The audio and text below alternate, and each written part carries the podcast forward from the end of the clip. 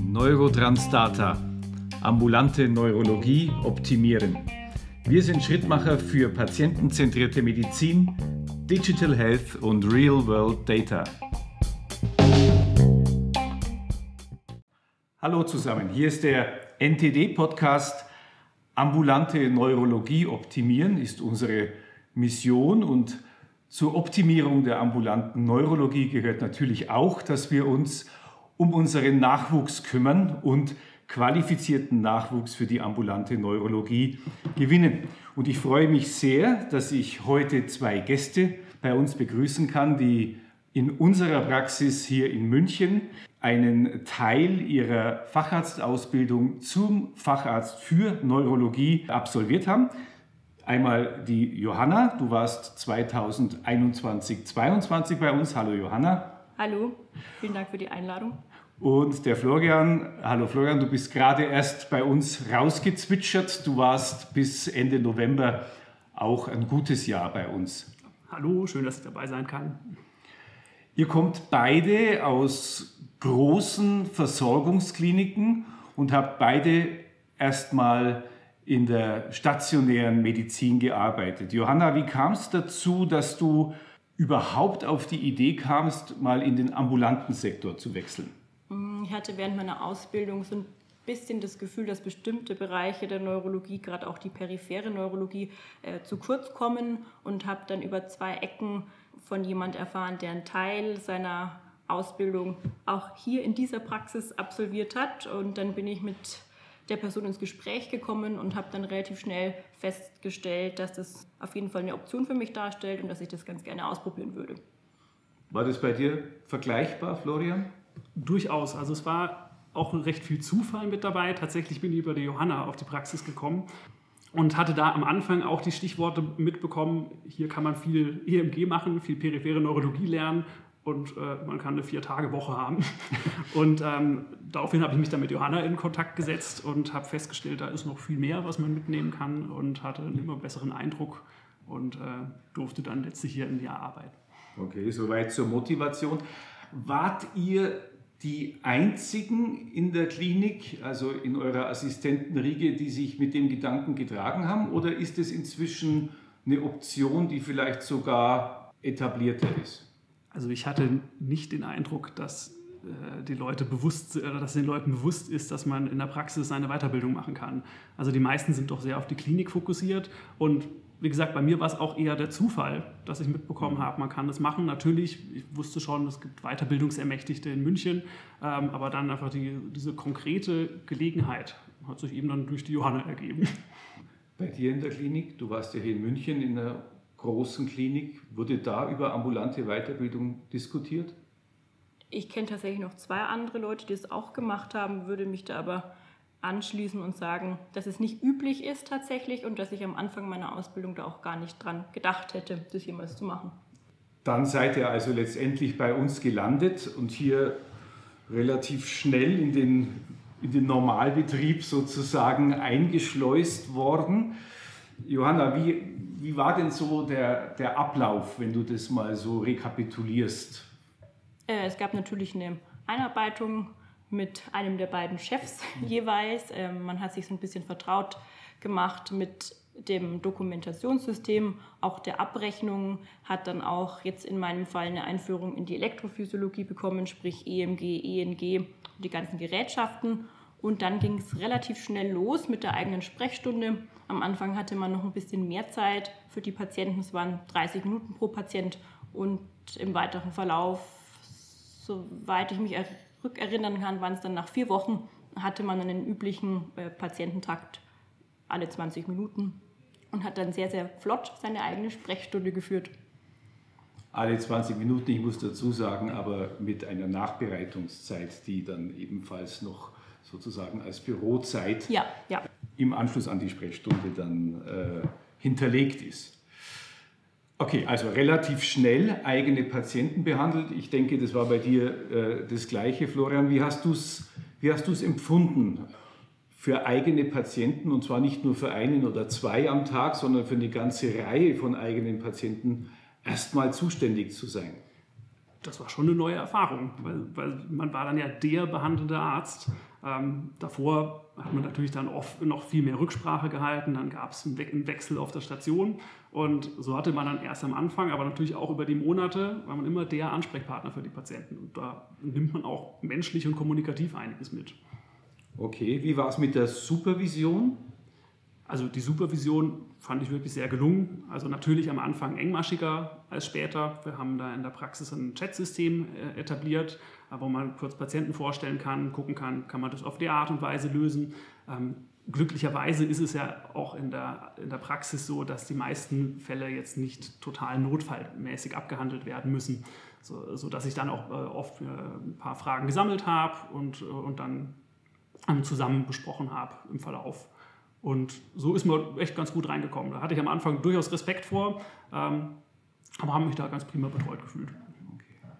Johanna, wie fandest du äh, den Case-Mix, also die unterschiedlichen Fälle in der Zusammensetzung? Zum Teil war ich überrascht, wie oft sich die Dinge wiederholt haben.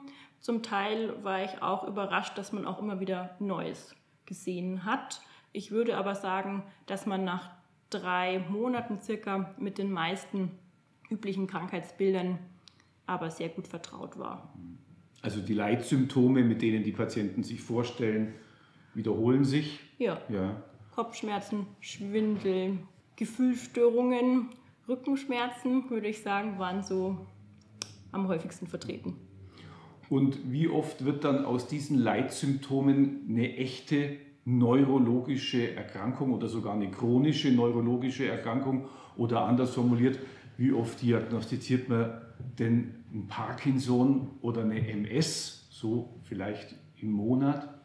Konkrete Zahlen zu sagen, ist jetzt schwierig, aber man hat durchaus einige Erstdiagnosen, mhm. auch wo Patienten schon seit längerer Zeit diese, die Symptome haben. Und ähm, man kann es auf jeden Fall oft ganz gut, ganz gut einordnen. Natürlich macht man auch viel Ausschlussdiagnostik, aber auch dann kommt wieder kommunikativ der Aspekt hinzu, dass man dann mit dem Patienten auch besprechen kann, sie beruhigen kann, es steckt nichts Gefährliches dahinter. Aber in Erstdiagnosen, jetzt gerade wenn es zum Thema MS geht, ähm, hätte ich schon gesagt, ein bis zwei Monate mhm. ungefähr. Also immerhin, also es, es, es kommen nicht nur Leute mit Karpaltunnelsyndrom, Johanna, was war denn so grundsätzlich anders als in der Klinik? Vielleicht mal von der, von der Fallzusammensetzung her, aber auch von den, von den Abläufen her. Was man natürlich nicht sieht, ist die neurologische Akutmedizin, sprich Schlaganfälle, epileptische Anfälle, Meningitiden. Man hat aber die Möglichkeit, ein recht breites Spektrum kennenzulernen. Ähm, insbesondere auch was die periphere Neurologie anbelangt, aber auch äh, mehr chronische Krankheitsbilder, hat auch viel mit Kopfschmerzen zu tun, was man in der Klinik eigentlich primär weniger sieht, außer jetzt den akuten Migräneanfall. Ähm, großer Unterschied ist natürlich, man arbeitet für sich alleine im Zimmer, ähm, während man in der Klinik einfach ein großes Team um sich herum hat ähm, und natürlich auch mehr Möglichkeiten hat, äh, Diagnostik zu betreiben und auch mehr interdisziplinären Austausch hat. Was, was mir noch aufgefallen ist, ähm, ist, dass man doch auch ziemlich viele funktionelle Krankheitsbilder sieht. Natürlich hat man, hat man das auch in der Klinik, aber in der Praxis geht es dann viel mehr darum, okay, was kann man jetzt daraus machen? Wie, wie ähm, teilt man die, die Diagnose mit? ähm, ohne dass es jetzt darauf rausläuft, ja, ja, wir sehen nichts, also wird das schon eine psychosomatische Erkrankung sein. Und gerade eben auch der, der Querschnitt zur Psychiatrie wird mir jetzt in der Praxis nochmal viel, viel deutlicher als jetzt in der Klinik, wo man dann doch eher internistische Skills benötigt. Wenn ihr jetzt das äh, insgesamt so bewerten würdet, würdet ihr jemanden dazu raten, der, sagen wir mal, einfach mal Neurologe werden möchte, würdet ihr sagen, das ist eine Bereicherung, in diesen ambulanten Weiterbildungsabschnitt zu gehen. Ich würde es auf jeden Fall als Bereicherung sehen. Ich glaube, man hat die Möglichkeit, einfach nochmal andere Krankheitsbilder kennenzulernen und ähm, oft ist ja so ein bisschen die Vorstellung, man knechtet sich im Krankenhaus, macht seinen Facharzt und geht dann in die Niederlassung und das ist dann das Himmelreich. Ich glaube, es ist einfach auch gut, einen realistischen äh, Einblick äh, dahingehend zu bekommen. Okay, ja, also ist ja auch gut, wenn man in die Niederlassung geht und vielleicht EMG kann, was man in der Klinik nicht gelernt hat. Und ich finde, es ist auch noch eine, eine super Ergänzung, wenn man eher an einem kleineren Haus ist und da weniger in Ambulanzen eingesetzt werden kann. Da sieht man einfach nochmal ganz andere Krankheitsbilder, auch in anderen Stadien in der Praxis. Und ähm, ich habe es auch schon mehreren Kollegen ans Herz gelegt, dass es sich sehr lohnt. Ich auch tatsächlich. Also alles weiter empfohlen. Würdet ihr die Abläufe, ich sag mal organisatorische Abläufe, ja, wir haben ja hier kurze Kommunikationswege in der Praxis. Ich glaube, wir sind in, relativ weit in der Digitalisierung. Wenn ihr das mal vergleicht mit der Klinik, gibt es da einen relevanten Unterschied oder nimmt sich das nicht viel? Ja, also kein Vergleich. Ich habe den Eindruck, auch alleine die Praxisinformationssysteme sind deutlich ausgefeilter. Und ähm, natürlich kann in der Praxis ähm, einfach viel mehr an den Prozessen einfacher geändert werden. Ähm, wenn man jetzt eine Idee hat, okay, das und das würde auf die, äh, die in einer Art und Weise besser ablaufen, ähm, kann man da sehr viel organisatorisch Gutes tun. Und ich hatte auch den Eindruck, dass, dass ich mich mehr auf die Neurologie hier konzentrieren konnte, als es in der Klinik der Fall gewesen ist. Zukunftsplanung? Johanna, äh, käme eine Tätigkeit in der ambulanten Neurologie für dich in Frage oder hat sich da deine, deine Zielsetzung vielleicht verändert durch die Erfahrungen bei uns? Und andere Frage, könntest du dir eine selbstständige Tätigkeit in der ambulanten Neurologie vorstellen oder wärst du eher auf der, auf der Angestelltenseite? Also für mich steht jetzt ausbildungstechnisch erstmal der, der Facharzt an hoffentlich relativ bald. Und dann kann ich mir auf jeden Fall vorstellen, im ambulanten Sektor zu arbeiten. Ich glaube, äh, früher oder später ist es auch das Endziel. Ich habe für mich aber so ein bisschen mitgenommen, dass es vielleicht ganz sinnvoll ist, sich nochmal ein Spezialgebiet auszusuchen, gerade auch für die Niederlassung, dass das auf jeden Fall von Vorteil ist, wenn man sich vielleicht nochmal ähm, eine Ambulanz anguckt, eine Spezialambulanz oder auch nochmal eine spezialisierte, zum Beispiel Parkinson-Klinik dann, was ich auch für mich mitgenommen habe, ist, dass ich auf jeden Fall in einer Gemeinschaftspraxis arbeiten will, langfristig. Ich glaube, als Einzelkämpfer ist es schwierig. Und die Selbstständigkeit, da bin ich mir noch so ein bisschen unsicher. Ich glaube, das wird die Zukunft zeigen. Ja. Was sind da deine Gedanken, die du dazu bewegst? Hm, ich habe gesehen, dass das Thema Praxismanagement äh, sehr komplex ist, sehr aufwendig ist natürlich auch äh, personaltechnisch, äh, die, die Räumlichkeiten. Ich habe schon das Gefühl, dass es ein großer Aufwand ist, da mal reinzukommen, auf jeden Fall. Sodass du das eher, eher dich auf die rein medizinische Arbeit erstmal konzentrieren wollen würdest oder? Ich glaube, dass es so rum einfacher ist. Mhm. Ja. Okay. Wie siehst du es, Florian? Also bei mir steht jetzt erstmal noch das Psychiatriejahr an. Ähm, und auch dann werde ich schon erstmal noch einige Dinge lernen müssen. Ähm, was ich, wo ich jetzt hier leider eine Pause einlegen muss, ist ähm, weiter zu lernen in der peripheren Neurologie. Ich hatte mich jetzt am Schluss ein bisschen in Nervenultraschall eingeguckt. Da würde ich gerne wieder mit anfangen und wieder, wieder weitermachen. Den Modus, wie ich das Ganze angehen werde, wird sich zeigen. Sei es jetzt über eine Tagesklinik oder doch nochmal über eine Praxis. Aber da habe ich hier nochmal ähm, ein ganz interessantes Feld gefunden. Mhm. Und ja, perspektivisch kann ich mir eine, also eine ambulante Tätigkeit auch total vorstellen. Da geht es ähnlich wie, wie der Johanna, gerade in der Gemeinschaftspraxis. Das hätte für mich den riesen Vorteil, dass man sich weiter austauschen kann über Patienten. Ähm, das habe ich auch immer genossen in der, in der Weiterbildungssituation und wüsste jetzt nicht, wie, wenn ich jetzt direkt als Facharzt einsteige und man dann natürlich nicht mehr, nicht mehr so viel die Fälle diskutieren kann, ob das jetzt zum aktuellen Stand das Richtige ist. Ähm, aber gerade in der Gemeinschaftspraxis sehe ich das durchaus für ganz gut möglich. Oder sei es jetzt, dass man sich mit Kollegen zusammentut und dann da auch mal wöchentliche Fallbesprechungen zum Beispiel ähm, organisiert. Das sind so die aktuellen Ideen. Mhm. Würdest du Selbstständigkeit als ein erstrebenswertes Ziel sehen oder könntest du dir auch eine dauerhaft angestellte Tätigkeit vorstellen? Auch ich bin da eher auf der Seite einer dauerhaft angestellten Tätigkeit. Also zum einen muss ich im Privaten auch einfach noch schauen, wo es mich vom Ort hin verschlägt und sehe mich da auch noch nicht so sesshaft, dass ich da jetzt ähm, sagen würde, okay, ich, ich bin jetzt entsprechend entschlossen, mich an einem Ort mit der Praxis niederzulassen. Ich denke, das ist jetzt eher im Hintergrund. Ja. Also die Flexibilität erstmal aufrechterhalten und nicht mit äh, Mitte 30 sich für die nächsten 30 Jahre gefühlt irgendwo festlegen.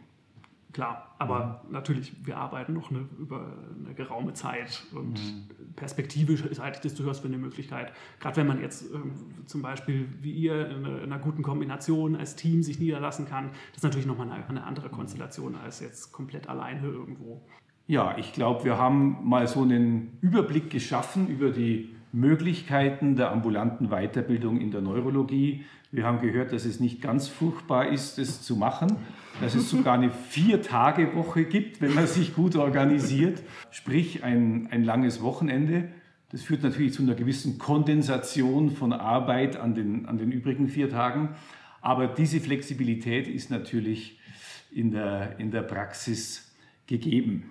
Habt ihr noch einen Aspekt, den ihr anführen wollt? Der Florian hat einen großen Zettel mit Notizen. Was wurde noch nicht besprochen? Also wenn ich mir den Zettel so anschaue, haben wir einen ganz guten Überblick geschaffen und die wesentlichen Themen, die ich äh, auf dem Herzen hatte, wir, sind wir auch durchgegangen.